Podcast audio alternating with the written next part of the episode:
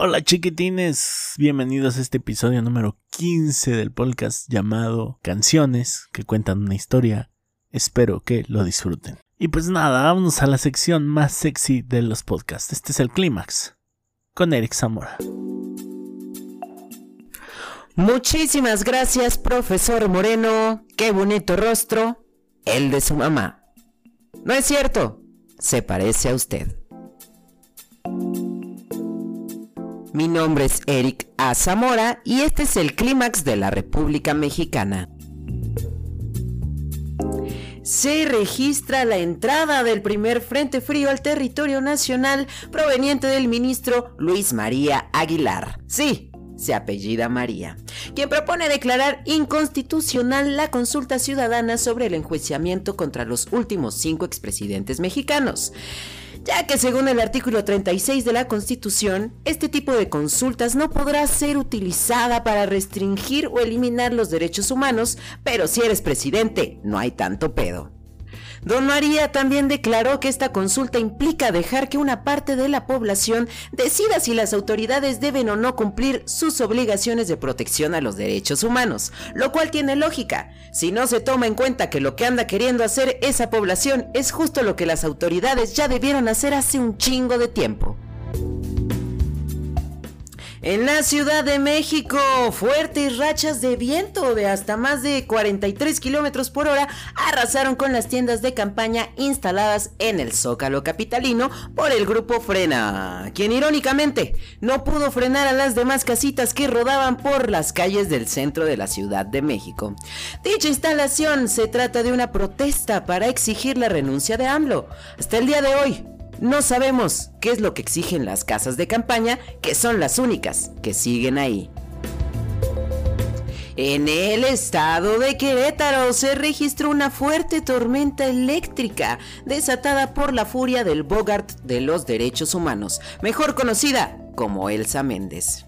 La diputada entró en cólera luego de ser criticada por la forma de vincular su labor como servidora pública y la tarea que le fue encomendada por Diosito Jesus, quien al parecer platica mucho con ella y le encarga labores bien específicas. Como defensa, la diputada Méndez citó el artículo 13 de la Convención Americana sobre los Derechos Humanos, el cual presenta como derecho a la libertad de pensamiento y libre expresión. Parece ser que a Elsa solo le importan los derechos cuando se trata de su persona. Qué raro que sea política y católica. Amén. Por otro lado, cielos despejados de prejuicios y desinformación se vivieron el pasado 23 de septiembre durante la celebración del Día para la Visibilización de la Bisexualidad, que como todos sabemos es un manjar delicioso que todos quieren probar, pero temen atragantarse. No es una etapa, no es una confusión, es la vida de muchos. Cómo llevarla es nuestra decisión. Esto fue el reporte del clímax para la República Mexicana. Ya viene octubre. Este año también se van a disfrazar de muertitos o prefieren morir la experiencia.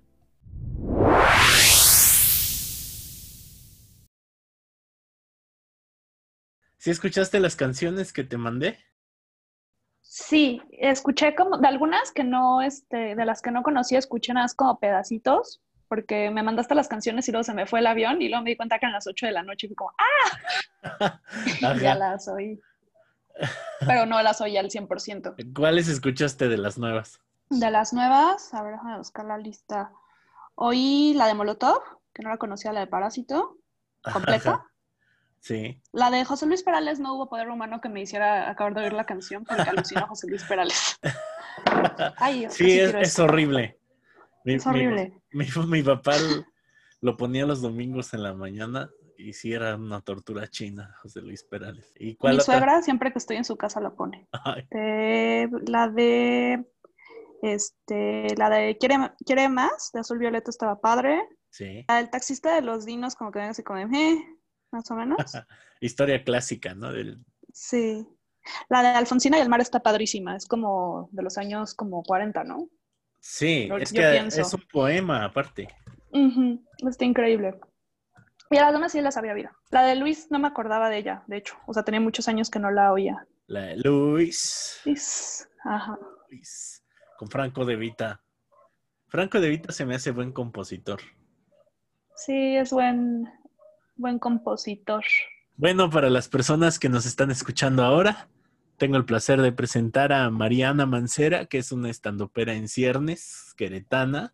Ahí va haciendo sus pininos, pero lo que me parece más, más trascendente para eh, acción y efecto de este podcast es que Mariana tiene un gusto musical muy parecido al mío y se me hace raro, porque la verdad, bueno, yo escucho de todo y siempre que alguien te dice yo escucho de todo es porque no le gusta la música. No sé si te ha pasado. Sí, les gusta escuchar más bien como música actual, por así decirlo, y como las canciones como los tops del radio y ya por eso creen que escuchan todo. Ajá. Entonces, cuando le preguntas Sí. a alguien, ¿qué te gusta? Y te dicen, me gusta de todo, como que te desanimas y dices, ay, ¿no? Ya no quieres seguir en esa conversación, pero habemos gente a la que sí, de verdad, nos gusta todo. Y creo que ahí, ahí estamos. No creo que nuestros gustos recientes sean tan parecidos, pero como que nuestra base musical sí es muy, muy, muy parecida. Sí, a los dos nos gusta la música de chavorrucos, definitivamente. Ah, justo en el corazón, pero sí, Sí. nos gusta la música chavorruca y creo que nuestra etapa fue aquella de MTV 98, 2010 más o menos, Ándale, más o menos. que había como preadolescencia y adolescencia. que había una ola como de grunge todavía que, o sea, ya había pasado hace muchos años, pero aquí en México creo que el grunge se sintió por ahí del 97 aquí en México. Sí, sí, o sea, como que fue más bien post muerte de Cobain que agarró como este flow Nirvana, que son Sí, así como lo más como representativo del grunge como a nivel que todo el mundo conoce. y estos discos de Sí. CD, estos CDs piratas, ¿no? De que tenían Creep de Radiohead y, y Lithium de Nirvana y así. Ya era un pack de canciones predefinidas. Zombie de los Cranberries. Ese Te fue el boom. ponían este, de Creed también canciones, una que otra de Garbage. Ey, y era Sí. como el pack, ¿no? Que todavía mis alumnos todavía escuchan ese mismo pack de canciones, lo cual me llama muchísimo la atención. Es como, eres joven, escucha cosas nuevas y no, o sea, esto es rock, me gusta el rock y Guns N' Roses, cosas ya viejitas, lo, lo siguen escuchando. Es que pues, es música que no tiene como caducidad, es música que a pesar de que pasan los años y pasan los años sigue vigente, porque son como emblemáticas de ciertos momentos y de ciertas bandas. Y también como que ahorita está en boga todo lo que es como retro. Sí, se podría decir que son los nuevos clásicos, ¿no?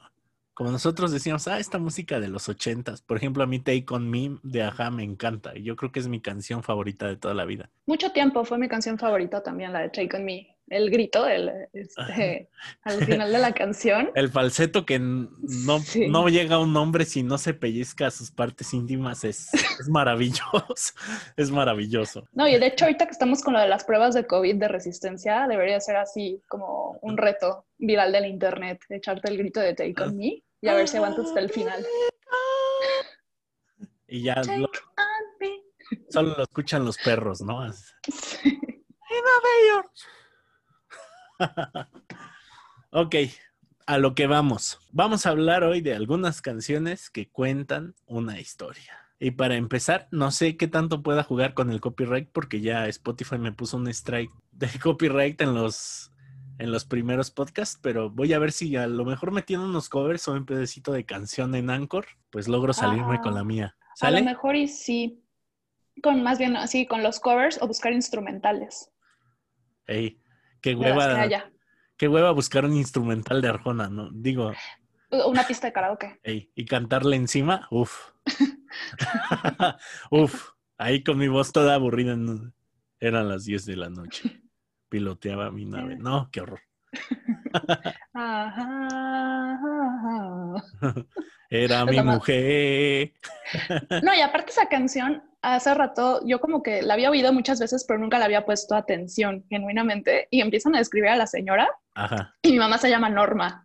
Y me dio muchísima risa. Me imaginé a mi madre ahí con el taxista. li- ligándole al don del taxi, ¿no? Exacto. Que para empezar, si un taxista se pareciera a Arjona, pues estaría bien para ustedes, ¿no? Pero no se parecen a Arjona, la verdad. Pues no sé, a mí es, Arjona siempre se me ha figurado que es como el tío pervertido.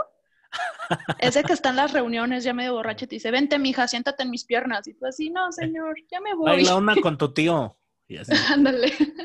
Una bien movida y te pone la mano así entre la espalda y la nalga, que te pones toda nerviosa, así. Eh, de esos tíos sujetatalles, ¿no? Así que, que agarran el talle todo el tiempo y tú dices, oye, tío, como que no está bien esto, ¿no?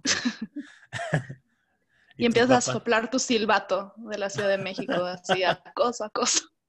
Pe- Pero los papás son muy consienten mucho esas cosas, ¿no? O sea, yo me he dado cuenta que si el tío es el que pide, es así, pues ya una canción y ya para que no esté jodiendo, pero no dicen nada. Qué horror. Mira, yo te voy a decir algo, o sea, el tema de los tíos así, esa onda, lo conozco más bien anecdóticamente, más que haberlo vivido en, en carne propia. Pero ¿No es el tuviste un tío acosador? No, yo no tengo tío acosador. Oh, vaya. Sí, sí te liberaste Sí. de muchas cosas, la verdad. Y también hay tía acosadora, ¿eh? O sea, tía que te agarra las nalgas y todo eso sí existe. Bueno, nos cuenta la historia de alguien que sacaba su taxi rutinariamente. De repente se encuentra una mujer, le cuenta que está decepcionada de la vida y que su esposo, pues, la está engañando porque es una persona de dinero y piensa que ya nunca se va a ir. El vato le sigue el juego porque obviamente le gustó. Cuando dice la parte de encendió un cigarro de esos que dan risa, yo no me di cuenta hasta hace poco que era un churro de marihuana. Yo me di cuenta hasta hoy que lo estaba leyendo. Yo dije, un cigarro de esos que te dan de morro, pues nada más lo escuchas y es como que te dan risa. Y ahora, ah, no, traía un porro la señora. Y Era una señora muy liberal. sí, era muy liberal. Y aparte, pues la gente de dinero siempre ha estado más cerca de las drogas, ¿no? Creo que las drogas para pobres son hasta ahora.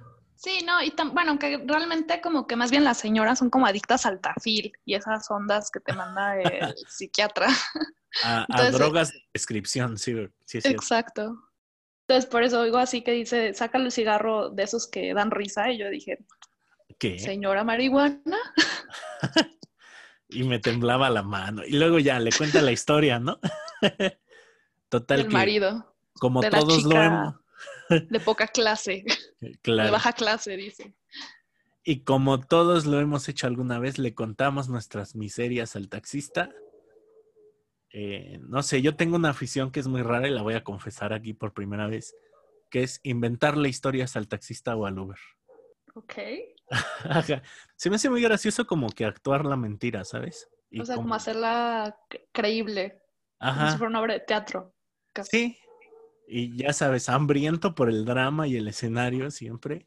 Siempre invento una historia diferente. La voy improvisando. A veces me queda algo que, obvio, el taxista dice, este güey me está cuenteando, ¿no? Pero otras veces, pues sí me sale y me que- se queda así como en shock y así de... Y bueno, hoy entierran a mi hijo. Buenas noches. Y le cierro la puerta.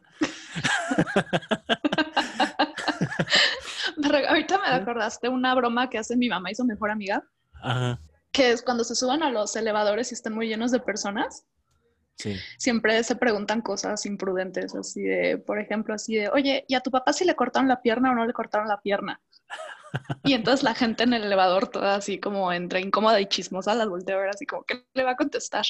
O sea, pero la dinámica es como ponerse incómodas entre ellas en sitios públicos y concurridos. O en las escaleras eléctricas cuando están muy llenas, así de, oye, ¿ya te curaste de la panza? ¿O Te sigues echando pedos, Eh, así. ¿Todavía tienes Sí, ellos se diarrea? llevan pesadito. Ajá. Qué divertido. Se la voy a aplicar a alguien que no sepa la dinámica a ver qué sucede. Sí, yo creo que se infartan. Puede ser, o se alarman, ¿no? Bueno, siguiendo otra vez con el tema. Eh, Perdón, ya, ya me voy a, este, a centrar en el tema porque si no, no, está padre que desvariemos. Bueno, a mí me gusta desvariar porque si vamos a hablar de una canción de Arjona, pues qué hueva, ¿no? Pero le estamos poniendo sabor a las canciones de Arjona. Y todos sabemos que lo mejor que ha dejado Arjona en esta vida es su hija, que está guapísima, la verdad. no la he visto a la chica. Eh, actúa en Good Omens, esta serie de Amazon Prime. Ajá. Eh, Muy, muy guapa y muy buena actriz, la verdad. Total que sale con, con esta mujer, se dan su revolcón y ya Y luego van a buscar al marido. Van a buscar al marido y al final ven al marido con una mujer que le parece conocida porque, plot twist, primer plot twist de la noche, era su mujer. O sea, todos Chan, ahí chan. ya intercambiaron fluidos con todos. Puedes hacer un diagrama de Venn y todos salen afectados ahí en ese círculo. Felices los cuatro. Ey, Como sí, son felices Maluma los Baby. cuatro. Sí, pero como que la sorpresa fue así de, ay, yo le puse el cuerno, pero machismo tóxico me duele hasta que yo me doy cuenta que también me lo pusieron a mí. Sí, de hecho. Y pues es Ay, una canción señor clásica de los 80, la de haber escuchado mil veces, yo creo. Y se me hacía interesante, o sea, fue de las primeras canciones que escuché así con una historia.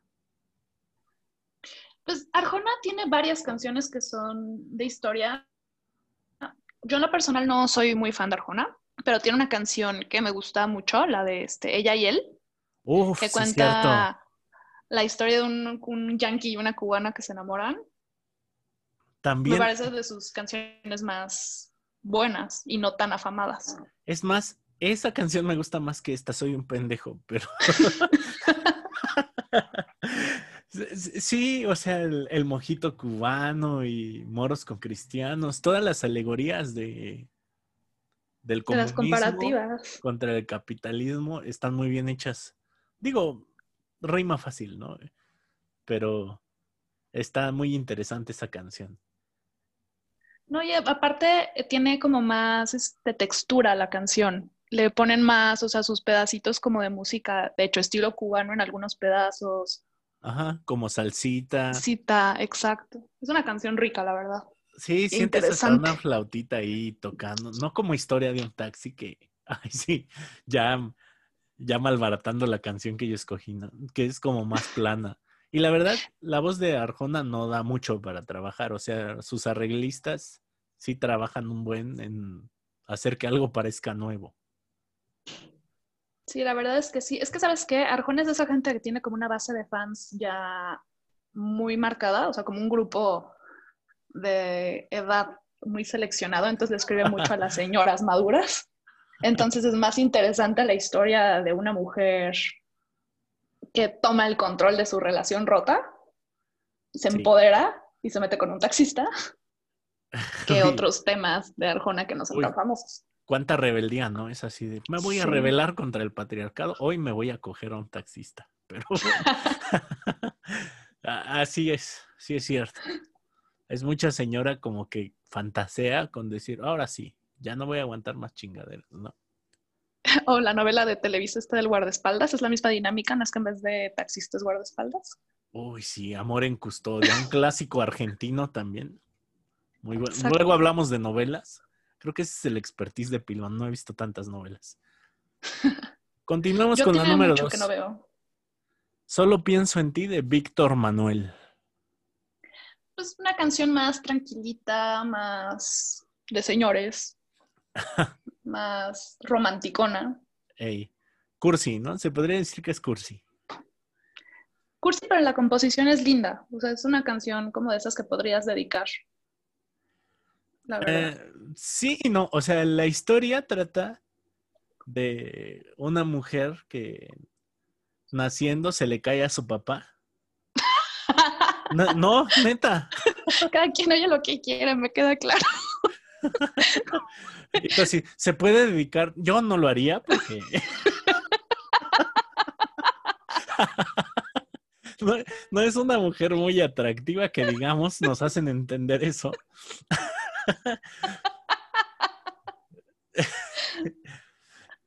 Ya como Peña Nieto, ¿no? Eh, Sí, este, muy, bonita canción, yo se la dediqué a, A Pam, a Pam, ¿cómo se llamaba su hija? Paulina. a Pau. A la Pau. No, total que esta morra nació y dice se le escurrió entre los brazos como el cristal, o no sé, su frente se rompió como el cristal, creo que dice. Entonces, te dan a entender que esta morra quedó medio mal eh, de sus facultades mentales. No quiero decir algo impropio, ¿verdad? Porque no, por sí. Y este, va a parar como a un, un asilo de personas que, que no están bien porque él la negó después de haberla tirado. O sea, el ojete la tiró y todavía aparte no se hizo respeto. O sea, no te sé, no oí nada de la letra, no le puse atención a la letra definitivamente. No, pero por eso me tienes aquí, mira, te estoy explicando.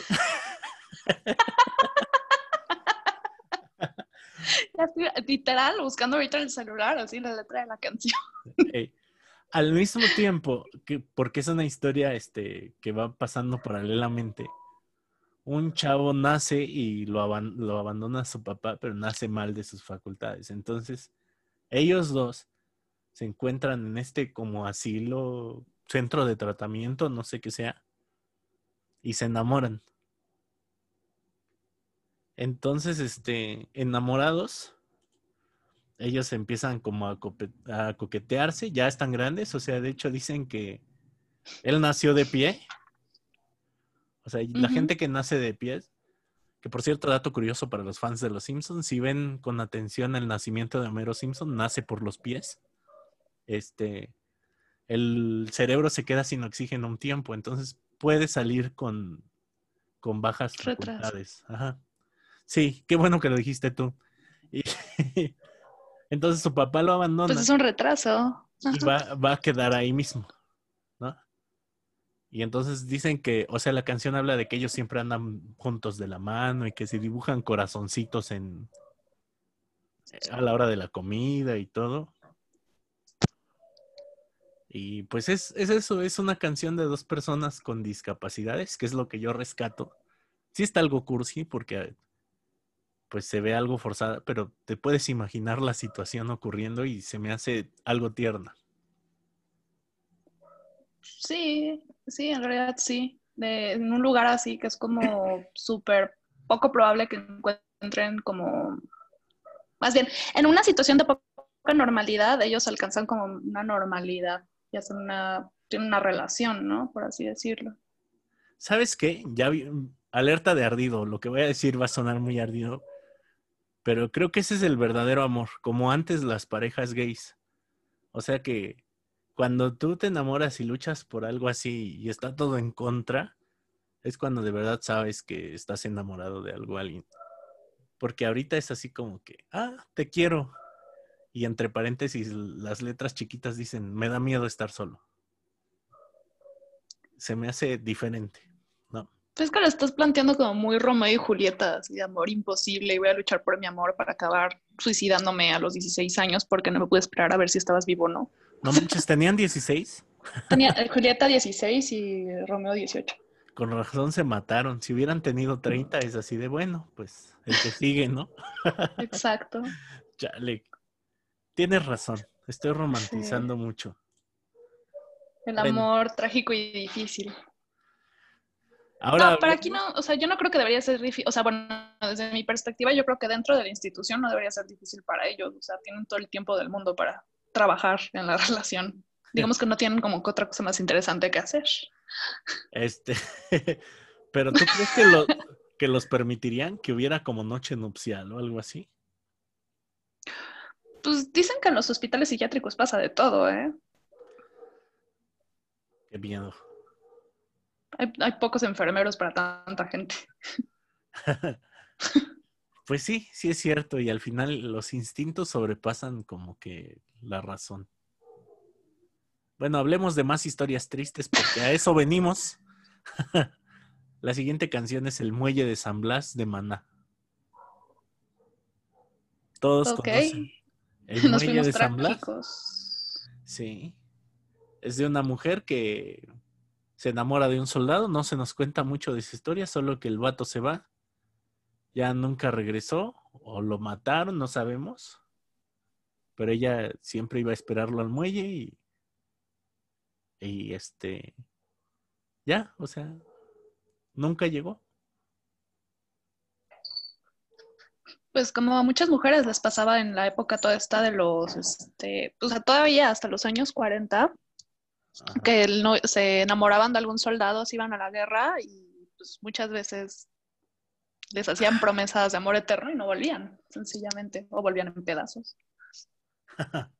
Es así. Ya llegó su marido. Es, ah, ok, tenga esta cajita. Ahorita llegan las otras 46. No, no. Sí, en, peda- en pedacitos llegaban. O simplemente la gente que se iba a alistar era bien viva, ¿no? Eso también en Estados Unidos. Que era como, esta es mi última noche, me tengo que ir. ¿Y cuál? Pero como que se lo prometían a medio mundo para acostarse con alguien antes de enlistarse. O sencillamente, si ya no estaban a gusto con su familia, fingían que no regresaban de la guerra y se iban a hacer su vida por otro lado, A buscar otra señora, ¿no? A buscar otra señora. Como en la película esta de Across the Universe, que, sí. este, que Jude llega a Estados Unidos porque está buscando al papá, que según se fue a la guerra y pues, nunca volvió y los dejó botados a la mamá y a él. Sí, más triste ahora, ¿no? Que encuentras a tu papá en el Face y tú dices, ¿qué? ¿Por qué está con tantos niños? Ah, la madre. Y los Qué niños se llaman igual que tú, ¿no? ¿No? Ni le Ay, no manches, sí, qué mala onda la gente. Yo no me acordaba de un amigo que su papá se fue a hacer otra familia a otro lado y al primer hijo le puso igual que a él. Y ahí te va el colmo, nacieron el mismo día, o sea, diferente año, obviamente.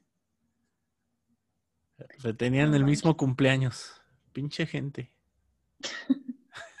Es- Esto ya ni siquiera da risa, es triste, ¿no? Pero es más frecuente de lo que crees, porque yo esa ane- una anécdota así, bueno, no lo del cumpleaños, pero sí había oído de típico que tienen casa grande y casa chica, y que a los hijos de la casa grande y la casa chica les habían puesto el mismo nombre para no errarla. O se buscó una del mismo nombre, ¿no? Para no errarla. Exacto. O como otra de las compañeras que tomó el curso de stand-up conmigo, su rutina hablaba de que su papá había, tenía casa chica Ajá. y que lo que hacía es que les compraba exactamente las mismos, los mismos juguetes, las mismas cosas en la casa para no, este, para que no pasara que dijeran, ay, este, no sé, la muñeca, no sé qué que te regalé de, que te regalé de cumpleaños y no fuera esa hija. No manches, eso ya es de sociópatas. Sí. ya es alguien que está mal de la cabeza, ¿no? Pero real, la rutina de esta niña era sobre eso. ¿Y quién que era? se dieron no, no cuenta- que se dieron cuenta de que el papá cuerneaba a la mamá porque le, le dijo sobre algo sobre una plancha de ropa que compró. Ajá. Así de, oye, ¿sí te sirvió la plancha que compré para la casa? Y la mamá así de, ¿qué plancha? ¿No has comprado ninguna plancha? Y de ahí se desencadenó como ya todo el Ey. descare. Cabeza de mujer, ¿no? De- detective del FBI. Es así. ¿Cuál plancha? Y de la plancha desenmarañó un hilo. Y encontraron a la otra familia. No manches, qué horror. ¿Tú qué harías si descubrieras que tienes, bueno, no sé si tengas medios hermanos, No, no tengo medios hermanos. o no sabemos, pero ¿qué harías si lo descubres, por ejemplo, si tienen, que tienes una hermana de tu edad o algo así? Pues sería raro, estaría súper raro. Pero hay mucha Yo tenía un, exnovio que, este, que tenía un tío. Y su tío, este, yo conocí primero a la hija, a una de sus hijas. Y entonces luego me invitaron unos 15 años, de, también de la familia de mi exnovio. Y yo llego a los 15 años y me dice, ay, es fulanita. Y entonces yo toda imprudente dije, ah, sí, el otro día conocí a tu prima, a Menganita. Y todos me veían así con cara de cállate, cállate, cállate. Resulta que las dos eran hijas de ese güey. Madres. Y yo así de, y entonces ya, pues ya me separó este chavo y me dijo así como de, no, es que lo que pasa es que la, y la parte de las niñas tenían la misma edad, o sea, las dos tenían 15 años. Chale. Este, fulanito se casó primero con la mamá de Menganita y bla, bla, bla, pero pues fue una relación que ya tenía muchos años y ya ni la quería y se involucró con su tana y tuvo a la otra niña y así, o sea, y yo así, de, ah, mira qué cosas. Eh, Destruyendo familias, el musical. Destruyendo familia, exacto. No, y iba a los cumpleaños de las dos niñas y luego salíamos con una y luego salíamos con la otra y así. O sea, ninguna sabía de la existencia de la otra familia, pero toda la familia del, del papá sabía de la existencia de las dos familias. Eso estaba muy cañón. Ay, los familiares alcahuetes me dan no sé qué. Sí. Sí, son horribles. Tal vez yo hable luego de los familiares alcahuetes cuando ya deje de ir a doble A por culpa de ellos, pero a ver, este, tenemos Cruz de Navajas, un clásico de Mecano, cantada por. Ana Torroja. este, que habla de una mujer que ya está hasta la madre que no le hagan caso, se busca un amante, al final el señor llega y la descubre con el amante, y por lo que podemos saber de las estrofas finales, Dos eh, drogadictos en plena ansiedad drogan y matan a Mario mientras su esposa es testigo de esa. No me acuerdo con cuál era la Eh, última palabra. Sí, pero, pero esa es la verdad que se le dijo a los periódicos. Obviamente. Tú y yo sabemos que no hubo drogadictos. Bueno, no. quizás sí. pues quién sabe. ¿Tú qué sabes de los hábitos de la señora y el Eh. amante? Vamos a coger marihuanos, diría San Borbollano. Eh, Entonces, este, pues te dan a entender que el, el amante mató al oficial y que ya todo se arregló así como lo mataron unos chemos y vámonos. ¿Qué opinas de Cruz de Navajas? Es, yo siempre he sido fan de Mecano desde muy chica. Entonces es una canción que me parece muy interesante porque no esperas el desenlace. O sea, tú ves que es una canción como de monotonía en el matrimonio, de Sí. personas que tenían como hábitos, o sea, ya rutinas totalmente distintas por el tema de las necesidades económicas del hogar. Y pues de repente te tiene, o sea, tú pensarías que sería más fácil que la engañara a ella, porque es lo que estamos acostumbrados a ver, y tan, tan, tan, la que tiene al amante es ella. Además, que con la voz de Ana Torroja, que todo lo hace como suavecito, si no le pones atención a la canción, puede pasar por cualquier otra canción que ni fu ni fan, ¿no? Ya Exacto, solo escuchando la letra, es, ¿qué? ¿Pero qué pasó aquí? Sí, siempre me, pues, bueno, en general, por ejemplo, también así de canciones con historia de Mecano, me gusta mucho la de Hijo de la Luna, Ay, hijo de la de, luna, es, es una preciosa. canción sasa. Es una canción gitana de metal, casi hecha, hecha, este, canción pop. Exacto, podría ser perfectamente una canción de una banda nórdica. Ey, De hecho, hay una versión con una banda española y sí, o sea, el tipo le queda al dedo. ¿Sabes qué canción me gusta de Mecano, que es una historia también? No hay marcha en Nueva York. Mm, ¿será que esa canción de Mecano no la he oído?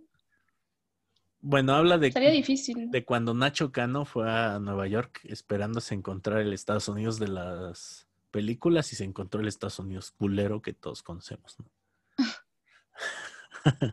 Pobre españolete iluso. Hey, pobre. Pobrecillo. Eh, y Pobrecillo. después sigue un clásico revivido que es Ramito de Violetas. Canción sasa. Rolón, rolón. que tiene el mismo arco argumental que una canción que también me gusta mucho de los ochentas, que se llama Piña Colada Song o Escape. Es lo mismo. Es el mismo ¿Tal arco cual? argumental. No tal De un cual. marido oculto. Sí, así de al final me estaba, o sea, pensaba que estaba siendo infiel, pero al final me estoy ligando a mi marido otra vez. Está como moralina, Mm. pero eh, está chida. Revivió.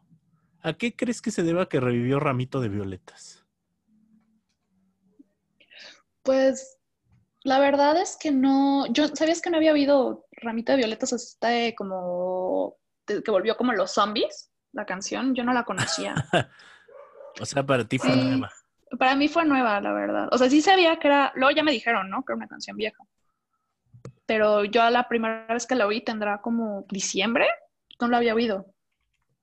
No manches. Sí, en Pues diciembre mira, la te envidio. Escuchar esa joya por primera vez debería ser propedéutico ya. Qué bonito. Sí, está, es una canción que la verdad está buena, o sea, es una canción que como puedes poner en una reunión y la gente se pone contenta viendo la canción, aunque es como lentona la, la música, Ey, como es una canción que puedes oír manejando en el carro y sin problema. Es- pam, pam. Una canción pam, padre. pam. Además, ahí te va. Antes de, de que la música banda se hiciera popular, porque ya existía, este, existió esta electrobanda, que es la que tocaban, y ahí se escuchó Ramito de Violetas y No me bailes de caballito y otras canciones así, que eran como banda mezclada con efectos electrónicos. Fue una Un moda. poco como esta música regia que se puso muy de moda hace como 10 años. Como el duranguense. con, con- no, este, ay, los que usan las botas, estas como El tribal. Tribal, ajá. Ándale, Un algo así. esa onda. Y que además la gente bailaba como si odiara a sus esposas. Así eran quebraditas. No sé si has visto, parecían llaves del místico todo. Así. No he tenido la fortuna de ver eso, pero voy a buscar videos definitivamente. Para ti y todos los que nos estén escuchando, busquen en YouTube Quebradita en 1990 y tantos y no manches, dices, no, esta la firma el místico y igual, o sea, las doñas volando por los aires y todo, horrible. De esas veces que ya estás en plena peda y todo el mundo está ya medio volteando y ponen música pues, para bailar y parece que te quieren romper el brazo y la cintura y te van arrastrando para todos lados en Ey. su peda, pero era a propósito en este caso. O esa pareja que tiene una canción estelar, ya sabes, en, en Querétaro es mucho la cumbia tejana, de que nada más como dos parejas saben bailar. Y ya todos ¿En se sientan y es así de hagan lo suyo. Y se, se paran a bailar cumbia tejana y ya, o sea, Entreténganme, plebeyos. es como tango en Argentina, me imagino. Y por ahí va La Chona, ¿no? Que es nuestra siguiente canción, que es de una mujer alcohólica que no hace de su vida oficio ni beneficio. Contrabando y traición, que es un clásico de los Tigres del Norte. No sé si la escuchaste o si ya la habías escuchado. ¿No es de los tucanes de Tijuana? La Chona sí, Sí, ¿no? pero Contrabando y traición. Ah, Eh, ya, contrabando y traición. Ajá. Y yo la chona, pues sí. Este, mm, no, este, recuerdo la, la música en sí, o sea, la música instrumental, pero tiene bastante tiempo que no oigo la, la letra. Bueno, trata sobre. Camelia la Tejana y su grupo de acompañantes que van traficando droga. La droga la metieron en las llantas de un coche. O sea, en lugar de que ¿cuál llevara aire, lleva mitad aire, mitad droga. Guárales. Total que a Camelia la engañaron. Bueno, no la engañaron, la sedujeron para que aceptara irse al viaje. Y al final le dicen como que, no, pues yo no te quiero, nada más te usé para completar este viaje, ¿no? Entonces Camelia, como buena mujer dolida, mata a los demás, se queda el dinero y los deja muertos ahí. Y ya, nunca jamás se supo nada de Camelia porque narco corrido, ¿verdad? Pues como la reina del sur. Ándale, cual. es, como un prólogo de la Reina del Sur. Pero sin Sí, Kate una Teresa. Mendoza cualquiera. Exacto. Sin un romance con el Chapo. Ah, no, ¿verdad? Eso no parte de la historia. Queremos vivir, así es que. así, así es que mm, es solo un chiste, señor Chapo. Si, si Lo esto, respetamos, señor Chapo. lo respetamos. A veces hemos consumido sus productos, no vamos a decir que no. Entonces, pues mire, las cosas en paz. Ya me tembló la voz. Quiere más de azul violeta. Tus impresiones de quiere más.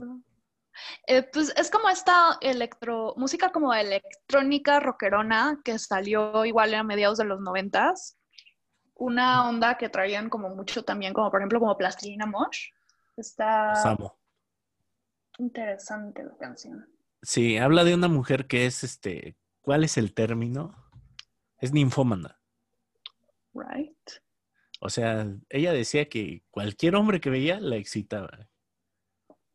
Eh, que se lo imaginaba en la cama. Mujerón, la verdad. Si me preguntan a mí, mujerón. Liberación femenina. Es una, un vato en el cuerpo de una mujer. Pues es que un no, vato yo, caliente. yo creo que sí hay mujeres también bastante calentonas. Pero no, o sea, está mal visto que una mujer lo diga. Pues, actualmente ya no tanto. Pero Como que eso ha un cambiado un ¿no? poquitín. Por ejemplo, nosotros que vivimos en Querétaro, Ah, bueno, pero es que aquí es como vivir en 1980. Yo, desde, o sea, cuando llegué a Querétaro, yo tengo dos años viviendo en Querétaro, o sea, no tengo tanto tiempo aquí en Querétaro. Y cuando llegué, lo primero que, que percibí de la sociedad queretana fue esto, o sea, que yo siento que en cuanto al pensamiento, libertad de pensamiento, están todavía un poquito atrás. Y es que, mira, van a decir, pues váyanse para su rancho, pero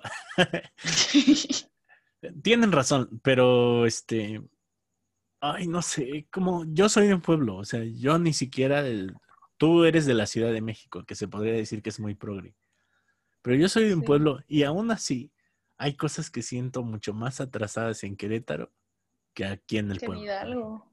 Sí. sí. Y ya, ya para decir, sí. me despierta un gallo diario, o sea. ¿Cómo? Te saludas a los mineros, ¿no es cierto? espero que no, porque. Son fantasmas. están muertos ya todos, pero. en un viaje esquizoide. Ella, así, con un hongo que te encuentras aquí por mi casa, sí los puedes saludar.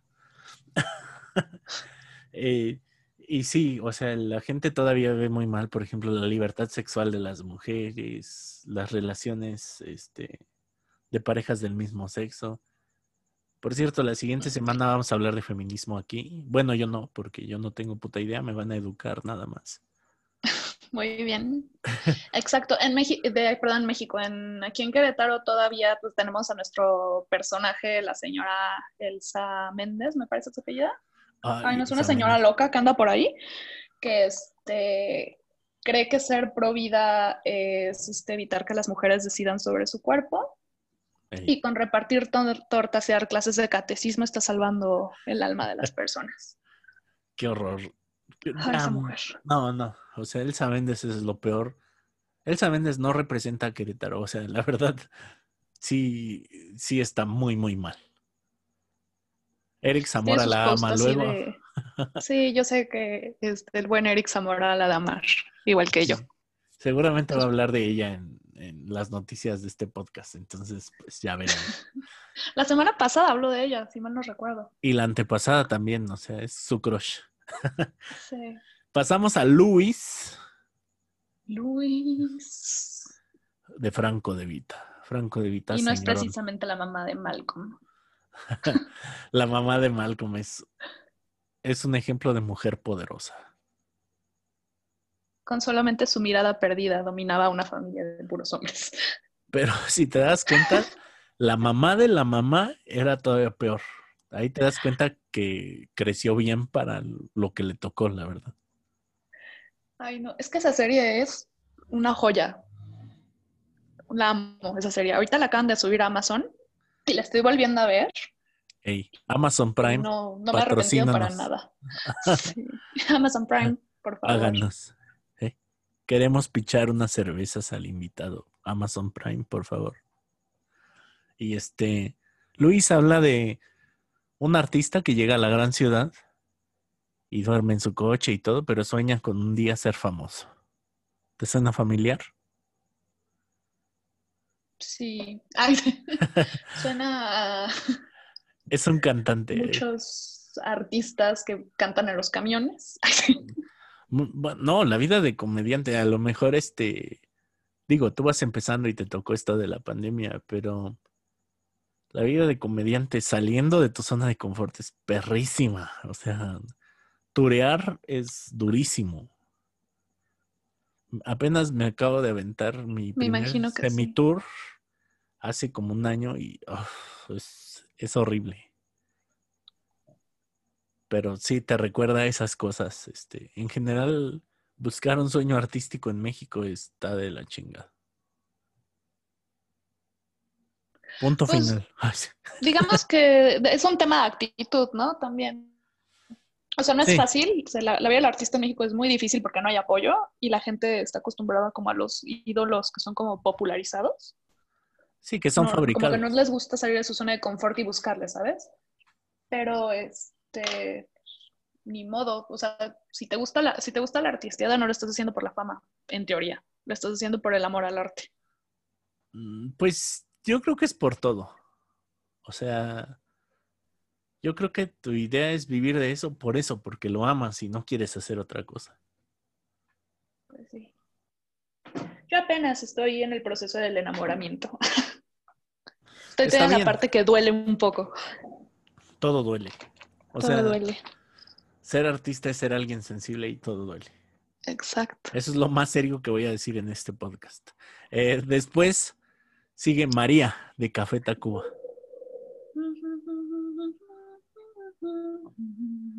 Recuérdanos, bueno, háblanos de tus impresiones de María de Café Tacuba.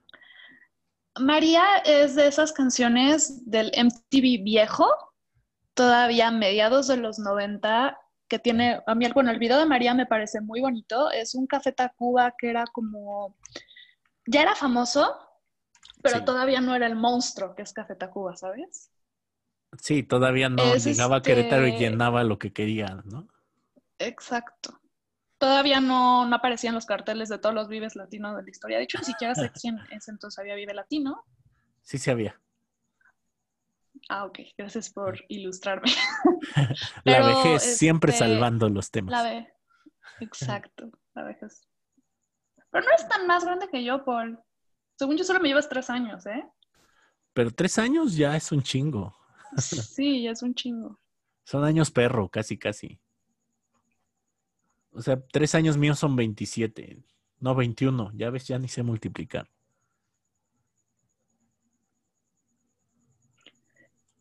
Estoy dándole una repasada a la letra de María de una vez. Ahí te va el plot twist de María. Ok. Te hablan de una mujer que Ah, está muerta. Sí, está muerta. Todo el tiempo estuvo muerta. ¡Está muerta! ¡Ah! Hablando de los feminicidios, María está muerta. Eh, y eso es lo que, bueno, yo solía escuchar música en la noche, como toda persona a la que le gusta escuchar mucho música, ya sabes. En la noche te pones tus audífonos, cierras los ojos y hasta que te agarra el sueño, ¿no? No sé cuántas veces te tocó despertar con audífonos puestos. Y Cuando estaba más adolescente y no tenía insomnio, este, era como, era muy seguido. "Ey, O Cuando estaba más adolescente, ¿eh? escúchame. Es que bueno, los primeros 30 años de la adolescencia son los más difíciles. de la infancia, deja tú.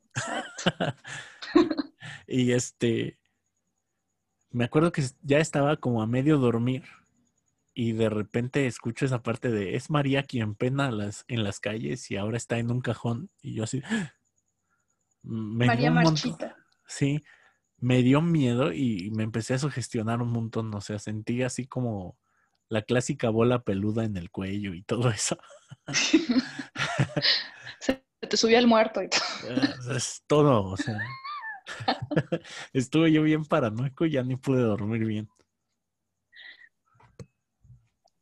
Sí, no sé, es como algo que yo no había analizado de la canción María, o sea, más bien era como disfrutar esa guitarra y como oír la voz y así, o sea, como no, no es un- una canción, como habrás notado, a través de estas canciones yo le pongo más atención a la música en sí que al contenido de las letras. Yo soy de esas personas que me fijo como mucho en los instrumentos y los tonitos y en la voz en sí, más que en el contenido de las canciones. Entonces, ahorita que estoy, aprove- o sea, que tú me estás contando, y estoy aprovechando para dar una repasada a la letra, me estoy Ajá. sorprendiendo con muchas cosas. Ay, los problemas del déficit de atención. Y las ventajas, ¿no? O sea, Ujú. yo, yo ya llevo con el spoiler años y ahora cada vez que lo escuches. Y la a verdad es, "Ah, es un fenómeno bastante común. Como lo del apagón de Yuri, que no, que no puse en la lista, pero me parece curioso que nadie analice la letra y resulta que al final se aventó un faje con su papá, ¿no? Entonces. este, y todos ahí bailando con el apagón. Y así de mi papá me metió mano hasta por todos lados. Se me hace muy gracioso que nadie haya, se haya indignado por esa letra, por ejemplo. Pues sí, yo creo que definitivamente no le pusieron atención a la canción. Ni Yuri, yo creo. Más que nada, bueno, aunque quién sabe. Porque Yuri antes era bien aventada y bien atraventada y bien, bien locochona y ahorita pues ya está cristiana. Ahí.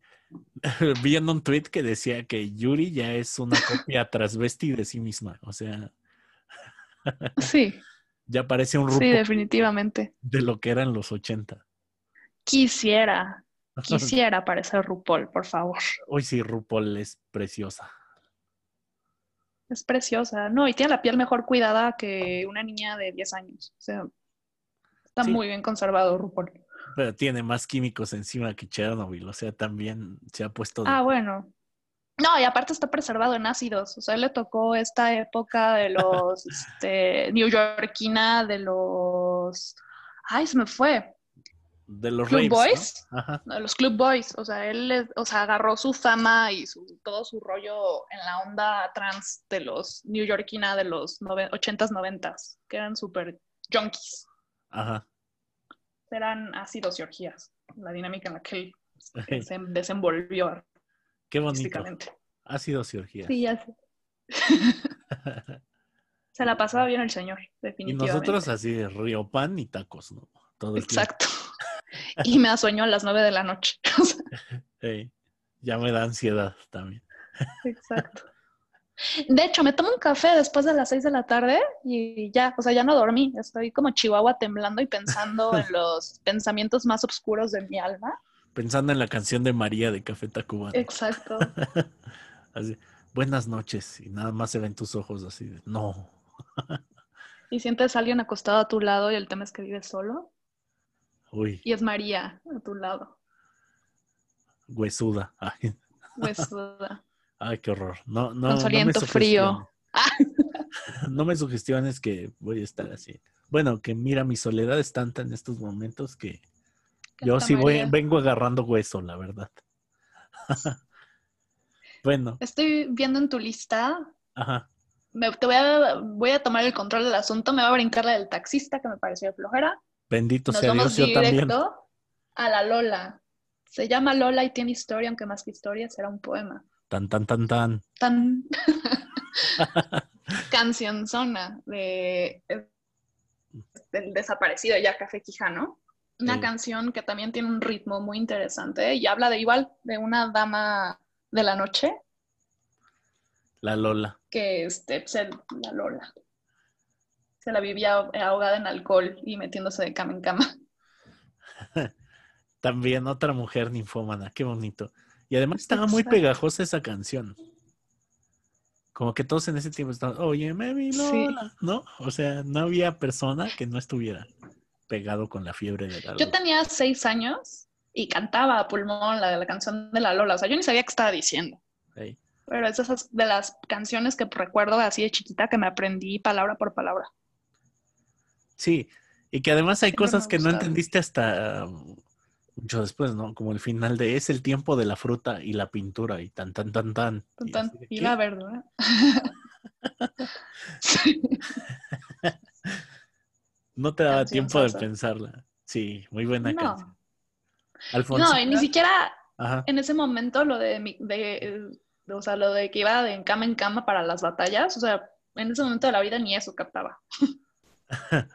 Sí, era así como, ah, ok, se cambia de cama, a lo mejor trabaja en un este, en un Sears, ¿no? Y Es o tiende camas en algún hotel.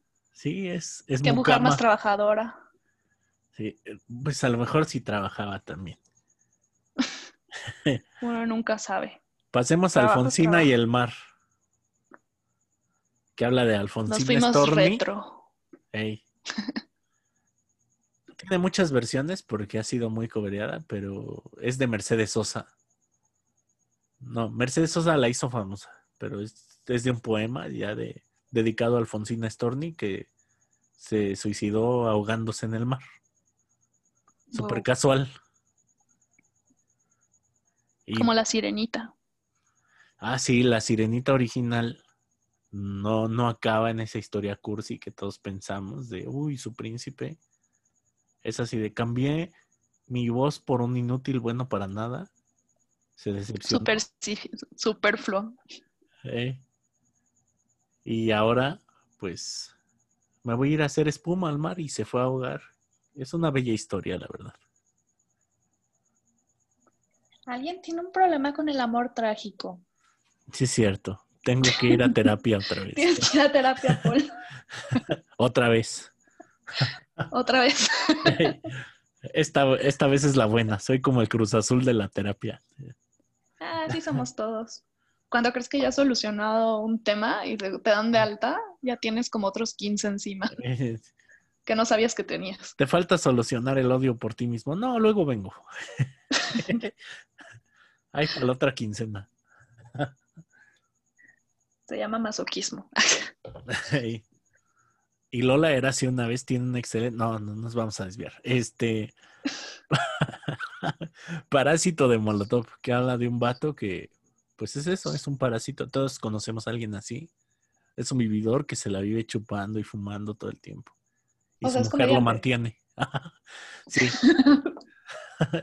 es comediante. No vamos a decir nombres.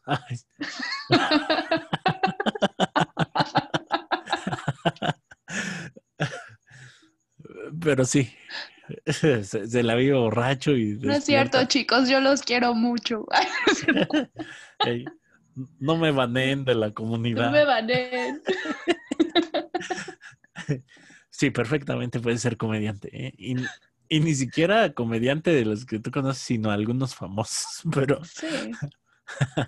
sí es alguien que se la vive en el chupe y en la juerga. Es una buena canción. Es una canción para el desmadre. Como, Sí, bueno, lo, muchas canciones viejas de Molotov son eh, canciones como ya para ese momento de la peda en que estás como ya bastante alcoholizado, pero con la energía como al full. Eso es ese tipo de canción que pondrías junto Estás- con la canción esta de Genitalica, la de este subió no sé qué, también, También la, la cerveza. cerveza. sí, claro. ¿Qué fue lo que pasó? Se llama. Son de estas canciones para el ¿Qué pico de la borrachera, ¿no? De- que tú sabes que hay un Exacto, y ya pico de pones la borrachera. y así te sigues. De- después alguien te toma de la mano y te llevan a un baño que tiene un foco rojo y pasan cosas raras, ¿no? Pero mientras, Paul, ya te dije que no puedes ir a las fiestas de los club kids. ¿Ha sido y sexo con extraños? No. Te, te enseñan un agujerito ahí y no, se pone raro. Y luego te ves ahí con este, con labial en, el, en la pared escrito Bienvenido al mundo del VIH. Bienvenido al mundo del VIH. Imagínate, ese era un meme, ¿no? Como de los 90, de- Era una leyenda urbana. como lo de los tatuajes, ¿no? Que te ponían droga con los tatuajes estos que te pegabas con agua de la piel. Ah, las estampitas con droga. Ey, ese- traen droga esos tatuajes. O las, este, estas agujas que según había en el cine con SIDA. te- Ah, porque, o sea, no era VIH, era SIDA ya de plano. Imagínate qué oso que ni siquiera fuera en una película buena, que fueras a ver Batman Forever y, y contrajeras SIDA. Chinguen a su madre. ¿no? Te metes a ver los Trolls 2 y Eh. sales con SIDA. La O sea, no en solamente vacaciones visual. 90, ¿no? Ay. Sí, me parece de muy mal gusto que pusieran agujas ahí. Como que ahí la aguja ya eres implícita, es doble castigo. Ya De, de por sí las butacas del cine ya son incómodas como para que te pongan una aguja con SIDA. O sea, ya. ¿Sabes qué hecho? Y, y este es un tip que le recomiendo a todas las personas que sean hedonistas como yo. Compren la butaca de enfrente y suban las patas. Uf, ex- excelente experiencia. Qué VIP ni qué nada. Además, puntos extras y... Yo he ido muy pocas veces en la vida al VIP y todas me he jeteado. Es que sea, está que muy cómodo. los sillones. Sí, ya O sea, ni lo desquito. Ahí, ahí te das Ah. cuenta que el colchón de tu casa está bien jodido, ¿no? Ya para tener insomnio en tu casa y dormirte en el VIP. Exacto. qué triste. y la llamaban loca de José Luis Perales para terminar este bellísimo conteo. ¿Sí la escuchaste? Ah, ¿O ¿Qué me, con- me contabas al principio de, de José Luis Perales? Sí. Odio a José Luis Perales. Es, para mí es cáncer para los oídos. Es horrible. Es el tipo más así como de hueva de la vida. Ey, como de niño yo pensaba que era José José, pero como que de grande le agarras la onda a José José. Exacto. Pues es que es otro perfil de señor también. José José mínimamente era un tipo divertido. Este güey es como de hueva, es cursi, es, ay no, meloso. ugh. Y tiene una voz de señor eterna, ¿no? Mm, Creo que es la misma tonada, pero diferente música. Siempre es el mismo estilo, o sea, no, nunca se esfuerza en llegar a notas altas, es un tremendo balagardo que no hace nada. Balagardo. Me encanta esa palabra. Suena calamardo, balagardo. Sí. Es que hace poco eh, entramos a una videoconferencia y una maestra de las viejitas a las que le caemos mal. Un saludo si está escuchando esto. Este, no, por supuesto que no está. Eh, se le ocurrió filtrar una conversación que tenía con otra maestra. Y es así de, ¿quién ya entró? Decía en la conversación. Ay, pues mira, hay puro balagardo en la junta. Y yo dije, wow, qué chido, escuchaba balagardo. es el insulto más bonito que alguien me ha dicho. Lo voy a agregar a mi vocabulario, definitivamente. Claro. Iker Vega. Esa y Salomeros también me encanta. ¿Qué es Salomero? Tú que eres maestro. Y tú la me, la me botas. Ah, sí, no, no les voy a decir de la otra forma, porque si corrieron a una maestra por obligarlos a prender la cámara, imagínate qué me van a hacer a mí. ¿Qué te digo? Yo tengo muchas reservas respecto, respecto a los niños chillones y ser maestro. Ay, sí. O sea, tampoco se trata de, de tratarlos con la punta del pie, que es como la formación universitaria que yo tuve, que eran maestros súper hijos de la fregada. Pero tampoco puedes así tenerlos en un pedestal, más cuando son una bola de barbajanes groseros, irrespetuosos y que les vale su educación. Barbajanes, también me gusta esa palabra. Ok, tú también me pasaste una lista de canciones, pero por cuestiones de tiempo, ¿qué te parece si lo dejamos para una segunda parte y, y ya después las comentamos? Sí, podríamos hacer una parte 2. Y en inglés, que hay muchísimas más canciones, vamos a tener que depurar algunas en inglés y agarrar así como lo mejor de lo mejor. Yo creo que sí. Más que este, la lista que yo te di era como más como, no, yo no sabía que íbamos a dar canciones con historia. Entonces Sí. yo puse canciones que me gustan mucho en español, más bien. Pero, por ejemplo, la Torre de Babel de los tres sí es historia. Sí, es un trip. Y. Bolovan también es una historia. y Las Muy ad hoc a la época de ahorita, de hecho. Pero no son Las demás están tripis, pero no son historias. Por ejemplo, mi historia entre tus dedos, o sea, sí dice historia, Ah, pero no, no es de una historia, ¿no? no, habla nada más del fin de una relación y ya. Igual la de un nuevo amor de tranzas. Es más bien como una descripción de qué Yo me deberías acuerdo aspirar. mucho, bueno, mi crush era Patti Cantú cuando no sabía que medía como 30 centímetros y este decidí como que leer una entrevista que había en una revista de mi hermana y decía que lo que nunca escucharía en su vida sería un disco de tranzas. Profano. Perra. Es que, ¿sabes qué? Entre más chaparritas, más cerca del infierno. Chaparritas y berrinchudas, ¿no? Como dicen. Exacto. Y Bueno. real, ¿eh? Todas las amigas que tengo que son tapones de alberca son malvadas. Tapones de alberca, ese me gusta. Sí. Bueno, Mariana, pues te agradezco mucho tu participación. Eh, como en un mes, yo creo más o menos volveríamos a grabar algo así, si, si dispones del tiempo, ¿verdad? Y las ganas. Sí, claro. Yo soy materia dispuesta. A mí me gusta el chisme. Eso. Eh, compártenos cómo estás en redes Como Mariana Mansi en Instagram y en todos lados. y en todos lados. Bueno, me despido de todos los escuchantes del podcast. El auditorio, ¿cómo se dice? No sé. Pero me despido Toda de la raza que te escucha. toda la racita, que algunos ya están suscritos. Vamos a llegar a 80, creo. Y pues ahí vamos, ahí vamos poco a poquito. Eh, nos vemos la siguiente semana. Se despide Paul Moreno, Mariana Mancera. Buenas noches, días, madrugadas, lo que sea que estén haciendo o lo que sea que esté pasando afuera mientras ustedes escuchan esto.